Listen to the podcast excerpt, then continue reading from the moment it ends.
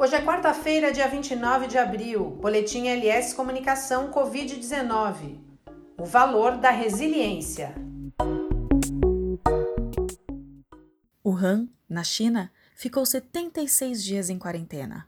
Em algumas cidades brasileiras, o distanciamento social já ultrapassou um mês e agora tudo se tornou cansativo. O nível de estresse de quem cuida da família aumentou na quarentena.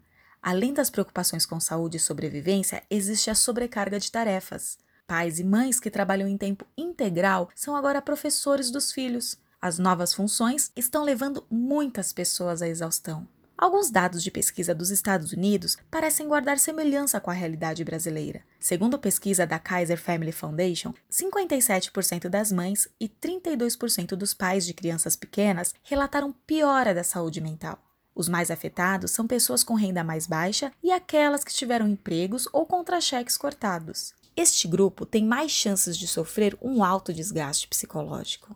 Pesquisas anteriores, na China, descobriram que a quarentena pode causar insônia, estresse, ansiedade, depressão, raiva e exaustão emocional. 28% dos pais relataram sintomas de estresse pós-traumático. Os dados foram publicados pela revista científica The Lancet uma outra pesquisa, essa realizada no Brasil, revelou que 48% dos brasileiros estão se sentindo mais ansiosos. Os psicólogos explicam que este período de readaptação impõe restrições que provocam atritos, além de agravar a ansiedade. Tudo se transformou em tarefa árdua.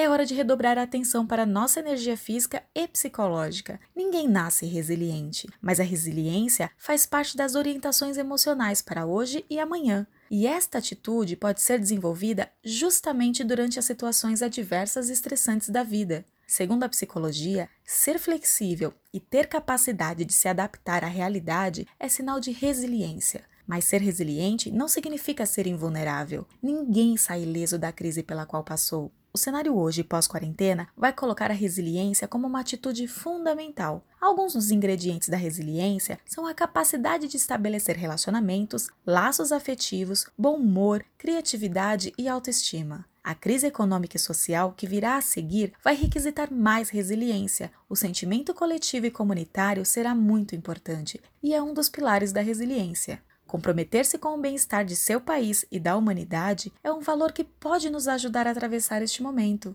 Mas nunca esquecer que é preciso também ter paciência consigo mesmo. O quanto essa temporada durar, a palavra de ordem será resiliência. Um dia de cada vez. Eu sou a Paula Quintas, que junto com Armando Linhares Medeiros e Larissa Skeff, da LS Comunicação, assina este boletim. Obrigada pela audiência e se cuidem!